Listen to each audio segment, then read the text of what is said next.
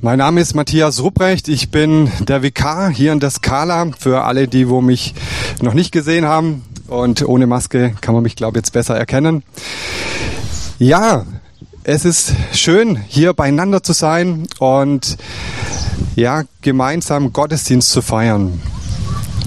Und der heutige Bibeltext, um was es mir heute geht, und zwar geht es heute um das Lukas-Evangelium. Und ich habe das Thema mal so überschrieben, Gott sucht das Verlorene. Und ich glaube, da sind wir schon mittendrin in dieser Situation, dass ähm, zur damaligen Zeit ähm, einfach so war, dass Jesus nicht nur mit den Gläubigen damals, mit den Pharisäern, die oft so das Gefühl hatten, sie haben, sie sind bewusst oder richtig toll gläubig, sie machen alles richtig, waren so eifrig dabei, die Gesetze einzuhalten, dass sie oft ja in der Gefahr waren, ja diesen Gott, um den es eigentlich geht, von ganzem Herzen zu lieben. Und sie waren so bemüht, das Gesetz einzuhalten und haben darüber vergessen, dass es darum geht, diesen lebendigen Gott von ganzem Herzen zu lieben. Und so wird es berichtet in Lukas 1 bis 2. Es nahten sich ihm aber alle Zöllner und Sünder, um ihn zu hören. Und die Pharisäer und die Schriftgelehrten murrten und sprachen, dieser nimmt die Sünder an und isst mit ihnen. Sie waren einfach nicht begeistert. Also man kann vermuten, dass einfach jetzt eine Situation da war, wo Jesus gerade mit den Gläubigen oder die sich als gerecht und rechtschaffen ähm, selber vielleicht eingeschätzt haben, er hatte Gemeinschaft mit ihnen. Und gleichzeitig wussten die Pharisäer, dass es immer mehr Leute gab, die diesem Jesus nachgefolgt sind. Auch Leute, die so am Rande der Gesellschaft waren, die nicht an diesen Gott geglaubt haben, die vielleicht ganz bewusst offen so gelebt haben, dass jeder sehen konnte, okay, die folgen diesem Gott nicht nach. Die halten diese Gesetze nicht ein. Und diese Leute kamen. Und ich weiß nicht, ob ihr das schon mal so erlebt habt. Ich weiß nicht, wenn das jetzt so hier wären, hier würden 30 Leute, die völlig betrunken äh, wären, würden jetzt hierher kommen und uns ein bisschen hier aufmischen. Ich weiß nicht, ob der eine oder andere ein bisschen rummurren würde und sagt, oh, was sind das für Nike-Schmeckte oder so, können die nicht da drüben weiter feiern. Und ich hatte gestern wirklich zweimal so eine kurze Situation an meinem Haus, wo auch 10, 15 Jugendliche auf einmal aufgetaucht sind, ihren Ghetto Blaster rausgeholt oder so kleine Musikboxen und haben richtig kurz Party gemacht. Und dann bin ich abends noch mal in den Keller, bin raus und auf einmal sind wieder zehn Jugendliche aus dem Gebüsch gesprungen und ich habe echt einen, riesengroßen Schrei losgelassen, weil ich so erschrocken worden, äh, äh worden bin von diesen Jugendlichen, weil ich nicht mit ihnen gerechnet habe. Es war so, ja, ich habe nicht damit gerechnet. Und ich habe auch kurz gemurrt und habe gesagt, hä, was macht ihr? Und alle sind weggerannt und ähm, ja, waren wahrscheinlich auch erschrocken. Und ich weiß nicht, vielleicht waren die Schriftgelehrten vielleicht einfach ja nicht begeistert, dass da jetzt einfach ein paar dazu kamen. Und die kamen nicht, weil es ein gutes Essen gab und auch nicht, weil Jesus die mega tollen Wunder tat und Blinde sehen machten, äh, wieder sehen machten und Lahme, die wieder gehen konnten, sondern sie wollten Jesus hören. Und das hat mich so in diesen ersten zwei Versen einfach begeistert. Jesus ist der lebendige Gott, der liebende Gott. Und das haben die Pharisäer nicht auf dem Schirm gehabt. Und wo Jesus das so merkt, ähm, erzählt er ihnen drei Gleichnisse. Und im Lukas-Evangelium ist es wirklich so, dass es drei Gleichnisse, die in eine ähnliche Richtung gehen, hintereinander von Jesus erzählt werden. Und ich glaube, dass da ein großes Herzensanliegen von Jesus da ist, wo er einfach den Pharisäern das einfach nochmal näher bringen möchte. Und ich möchte aus den Versen drei bis sieben lesen. Das erste Gleichnis, das verlorene Schaf. Welcher Mensch ist unter euch, der hundert Schafe hat, und wenn er eines von ihnen verliert, nicht die 99 in die Wüste lässt und geht dem Verlorenen nach, bis er es findet. Und wenn er es gefunden hat, so legt er sich's auf den Schultern, voller Freude. Und wenn er heimkommt, ruft er seine Freunde und Nachbarn und spricht zu ihnen, freut euch mit mir, denn ich habe mein Schaf gefunden, das verloren war. Und ich sage euch, so wird auch Freude im Himmel sein über einen Sünder, der Buße tut. Mehr als über 99 Gerechte, die der Buße nicht bedürfen. In diesem ersten Gleichnis stellt Jesus ja, den, den seinen Zuhörern ein Bild vor Augen, was damals eigentlich ein sehr gängiges Bild war. Also auf der Herfahrt habe ich heute auch schon ein paar Schafe gesehen, aber zur damaligen Zeit war das ein Bild, was für sie vertraut war. Es war so, dass, dass die Hirten oft ja auch im Gelände unterwegs waren. Wenn sie näher äh, von einer Stadt waren, dann war es wirklich so, dass sie abends wieder zurückgegangen sind mit ihrer Herde. Und und manchmal waren vielleicht auch ein, zwei, drei Hirten zusammen unterwegs. Und wenn jetzt ein Schaf verloren war, dann sind sie nochmal losgelaufen. Sie waren meistens sehr gute Fährtenleser, so dass sie ja einfach die, die Spur aufnehmen konnten und versuchen, dieses verwirrte Schaf, das sich verloren hatte, zu finden. Und wenn das dann so war, vielleicht auch so die Sonne untergegangen ist und wenn es wirklich so ein Hirte geschafft hat, dann hat er in der Regel das Schaf auf seine Schulter genommen. Meistens war es ein schwächliches Schaf oder einfach oder hat vielleicht so viel saftiges Gras an irgendeiner Ecke noch gesehen und hat einfach den Anschluss verloren. Und der Hirte hat sein Leben eingesetzt, ist diesem Schaf nachgegangen und wenn er es geschafft hat, dann kam er zurück und alle konnten sehen und wow, er hat sein Schaf gefunden und die Freude war da, die Dankbarkeit war da. Und dieses Bild stellt Jesus seinen Zuhörern vor Augen. Genau so ist Gott. Er ist der liebende Gott, der das Verlorene sucht. Der die 99 ja zurücklässt, um dem einen nachzugehen. Diese Hilflosigkeit, dieses Schaf, ist einfach so, dass Schafe Leitung brauchen, dass sie hilflos sind. Anders vielleicht wie jetzt eine Katze oder ein Hund. Wenn man die irgendwo rauslässt, die finden in der Regel ihren Weg wieder zurück. Beim Schaf ist es anders. Es braucht Orientierung. Und es ist so schnell passiert, dass es den Weg nicht mehr zurückfindet. Und jetzt könnte man sagen, ja, 100 Schafe, meine Güte, wenn eins verloren geht, also ein, ein gewisser Verlust ist immer da. Da kann man doch mal sagen, hey, sei es drum.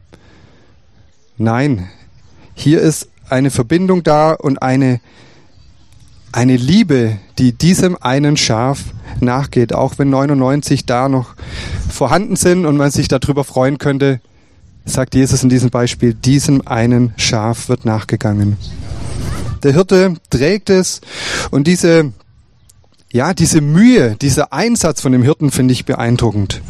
Und es soll dieses Bild einfach zeigen, wie der himmlische Vater, und das ist das Anliegen von Jesus, aufzeigen möchte, diese Liebe, dieses Nachgehen diesem Verlorenen, genau so ist Gott, so ist der himmlische Vater. Und dann geht es weiter mit dem zweiten Beispiel, was Jesus erzählt. Und das wird einfach nur mit so einem oder verbunden und da heißt es dann, oder welche Frau, die zehn Silbergroschen hat und eins davon verliert, zündet nicht ein Licht an und kehrt das Haus um und sucht mit Fleiß, bis sie ihn findet. Und wenn sie ihn gefunden hat, ruft sie ihre Freundinnen und Nachbarinnen und spricht, freut euch mit mir, denn ich habe meine Silbergroschen gefunden, den ich verloren hatte.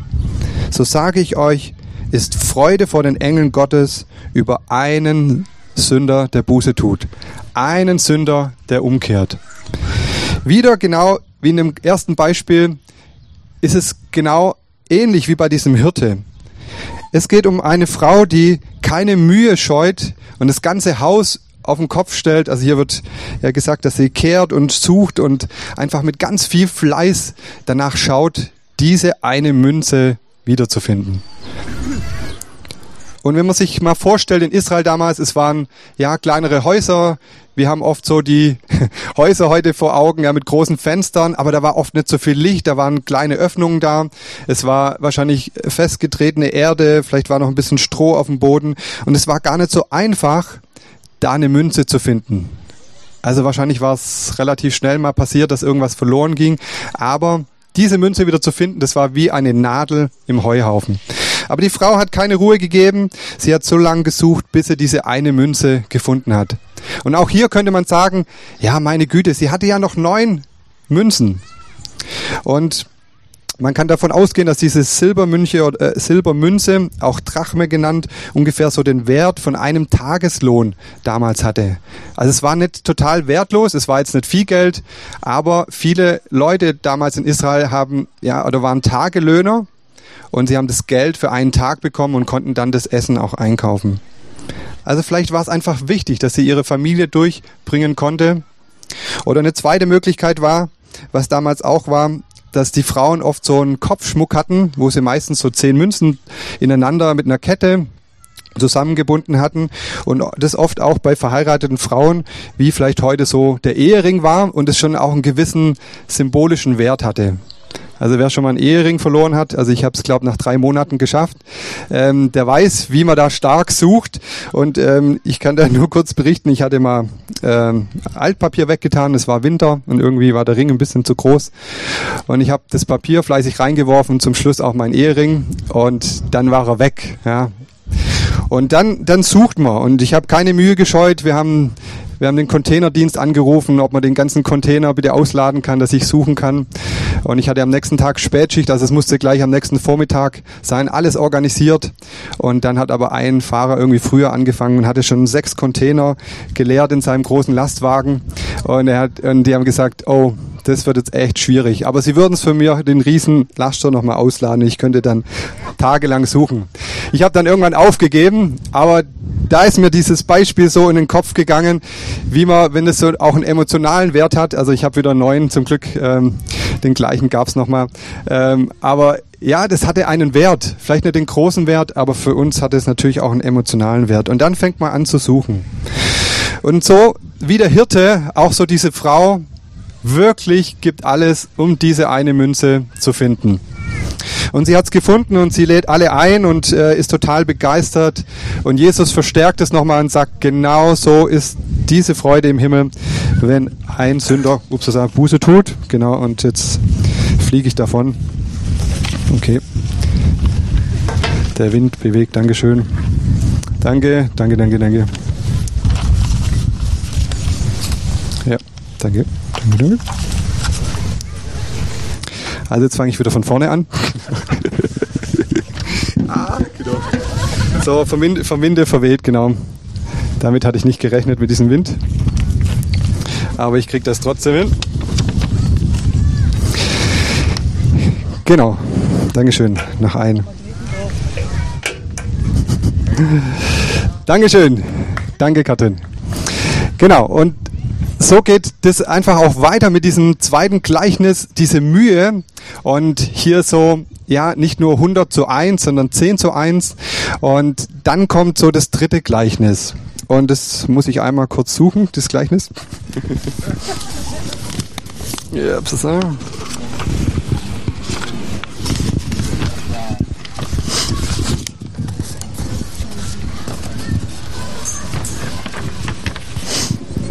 Und zwar sind es die Verse 11 bis 32.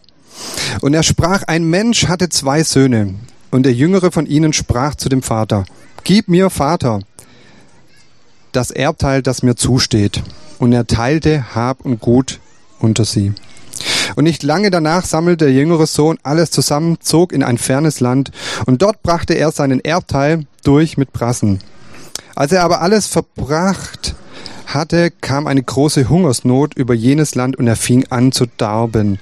Und er ging hin und hängte sich an einen Bürger jenes Landes, der schickte ihn auf einen Acker, die Säue zu hüten. Und er begehrte, seinen Bauch zu füllen mit den Schoten, die die Säue fraßen. Und niemand gab sie ihm. Und da ging er hin und sprach, wie viele Tageslöhner hat mein Vater, die Brot in Fülle haben, und ich derbe hier im Hunger. Ich will mich aufmachen und zu meinem Vater gehen und zu ihm sagen, Vater, ich habe gesündigt gegen dich und den Himmel. Ich bin hinfort nicht mehr wert, dass ich dein Sohn heiße. Mache mich zu deinem Tagelöhner. Und uh, okay. Ja, danke, danke.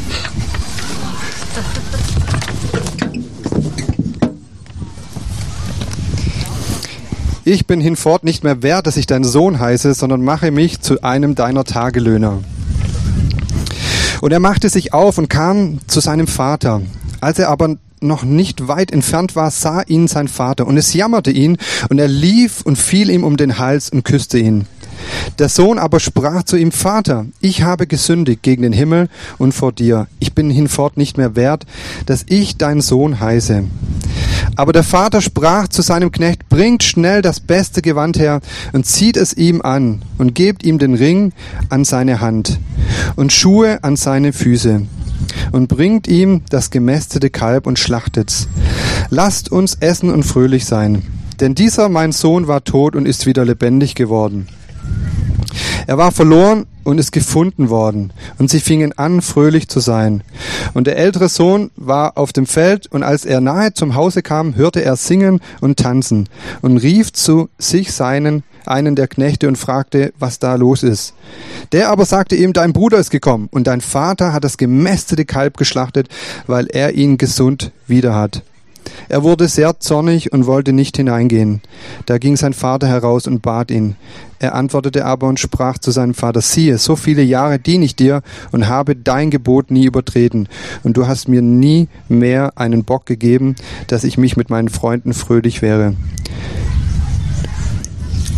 Und in diesem dritten Gleichnis, wo Jesus hier dann erzählt, geht es nicht so um das Aktive, um das Suchen, sondern so um diese Liebe, um diese Barmherzigkeit Gottes.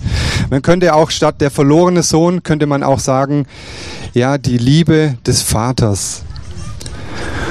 Und die ersten zwei Beispiele haben das so deutlich gemacht, ja, dass Gott jeden Einzelnen sucht. Und dass es wichtig ist, dass wir das im Fokus haben, dass wir einen Gott haben, der jeden Menschen sieht. Egal, wo er herkommt, was er macht, Gott liebt jeden Menschen. Und in diesem dritten Gleichnis ist es beeindruckend und es war für damalige Zeit nicht so unüblich, dass auch mal ja dieses Erbe schon mal vorher praktisch schon mal ausgezahlt worden ist. In der Regel war es so, der Erstgeborene hat so zwei Drittel bekommen und es war ja so der Jüngere. Der hat dann meistens so ein Drittel abbekommen, aber es hat gereicht, so seinen eigenen Weg zu gehen. Und er ist losmarschiert und er war auf einmal an diesem Ort, wo er eigentlich nie sein wollte, bei den Schweinen. Und schlussendlich, was eigentlich für einen Juden ein Unding war, auch noch das Essen von den Schweinen hätte er am liebsten aufgegessen. Und in diesem Moment, und das macht es einfach auch nochmal, warum wir auch heute zusammen sind, dass wir Taufe feiern, es geht um diese Umkehr, um diese Buße. Es geht nicht nur darum, dass ich denke, oh Matthias, ich bin so gläubig, ich bin der beste Mann der Welt. Nein, wir sind alle Sünder in Gottes Augen. Die Bibel sagt, dass keiner gerecht ist auf dieser Erde und dass wir alle die Gnade und die Vergebung von Gott brauchen. Keiner von uns kann sich einbilden, er ist fromm oder besser oder irgendwas, sondern nein, wir sind alle begnadigte Sünder, ja, wenn wir dieses Angebot von Jesus annehmen, dass er für uns gestorben ist. Und das Beeindruckende ist, dieser Vater muss kommt durch diesen Text raus, er hat ihn schon vom Weiten gesehen. Also er muss drauf gewartet haben, auf diesen Sohn. Und dann nimmt er ihn in den Arm, er geht ihm entgegen. Für einen Juden etwas unüblich. Er rennt oder läuft ihm entgegen, nimmt ihn in den Arm und er verzeiht ihm. Die Liebe ist so groß, so barmherzig, so gütig. Und wer selber Kinder hat, und wenn man mal auch vergibt oder wenn jemand vielleicht was Verkehrtes gemacht hat, manchmal bruttelt man dann doch noch irgendwas hinterher. Aber beim nächsten Mal pass auf.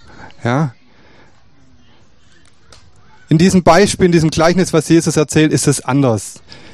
Da ist kein Vorwurf, sondern dieser Vater, der lässt ihm eigentlich gar keinen Raum, um dieses was ich gerade gelesen habe, so, ja, Vater, mach mich zu einem deiner Tageslöhne.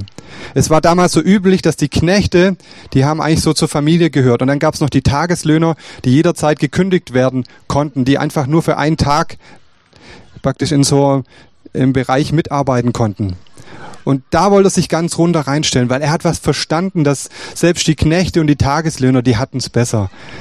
Er hat oben einen Switch gemacht, er hat was verstanden, ja, dass er zu diesem liebenden Vater wieder zurückkommen will.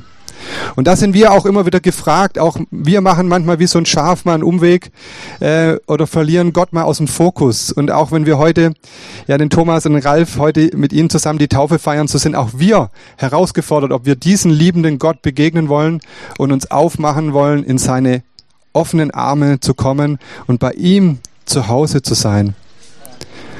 Und das wünsche ich mir für heute, ja, dass wir das so ganz neu auch begreifen, ja, was dieser Vater auch symbolisiert. Und er nimmt den Sohn, er schenkt ihm wieder ein ganz tolles Kleid, er stellt ihn wieder her, ja, er gibt ihm einen Ring, er gibt ihm die Vollmachten und was auch damals hört sich vielleicht ein bisschen seltsam an. Er hat Schuhe bekommen, aber das war einfach so ein Zeichen. Äh, die, wo zur Familie gehört haben, die haben Schuhe bekommen. Die Knechte hatten in der Regel kein Schuhwerk. Das hat einfach auch bedeutet, er hat ihn wieder richtig eingesetzt. Und er hat es nicht dabei belassen, sondern er hat nochmal ein richtig ordentliches Fest gefeiert. Wir werden nachher hier auch noch ein bisschen grillen und ähm, dürfen das auch nochmal gemeinsam feiern. Und so hat er dieses Fest gefeiert. Und schlussendlich kommt noch dieser große Bruder, der eigentlich immer in der Nähe seines Vaters war, der alles gehabt hat, aber sich nicht mitfreuen konnte. Und hier schlägt Jesus nochmal den Bogen zu diesen Pharisäern und macht ihnen einfach nochmal deutlich, er als Sohn Gottes und sein Vater, sie sind die Liebe und sie haben diese Barmherzigkeit und sie haben ein Herz für alle Menschen, auch für diese Leute, die vielleicht am Rande stehen. Und es war irgendwie hart für diese Leute, das zu verstehen, ja, was für ein großes Herz dieser Jesus hatte und auch der himmlische Vater. Und ich habe in der Vorbereitung noch gemerkt und was vermutlich den ganzen Juden auch vor Augen stand, war noch eine Geschichte vom verlorenen Sohn, was wahrscheinlich viele sehr oft gelesen hatten. Und zwar Josef, der von seinen Brüdern verraten worden ist und verloren gegangen ist der ungerecht behandelt worden ist. Aber er war nicht ganz unschuldig, weil er war so richtig hochnäsig und hat so richtig provoziert, bis seine Brüder ihn schlussendlich nach Ägypten verkauft haben. Aber Gottes Gnade war mit ihm. Aber da war einer zu Hause, der Jakob, der hat einfach getrauert um seinen Sohn. Er hatte diesen Sohn unheimlich lieb. Und diese Geschichte war allen ein Begriff. Dieser Josef durfte irgendwann seinen Vater wieder in die Arme schließen. Er konnte seinen Brüdern vergeben. Und es wird deutlich, diese Liebe, diese, dieser Jakob für seine Söhne, und er hatte ja noch ein paar Söhne, hätte man sagen können, meine Güte, ein Sohn halt gestorben, sei es drum, du hattest ja noch genügend.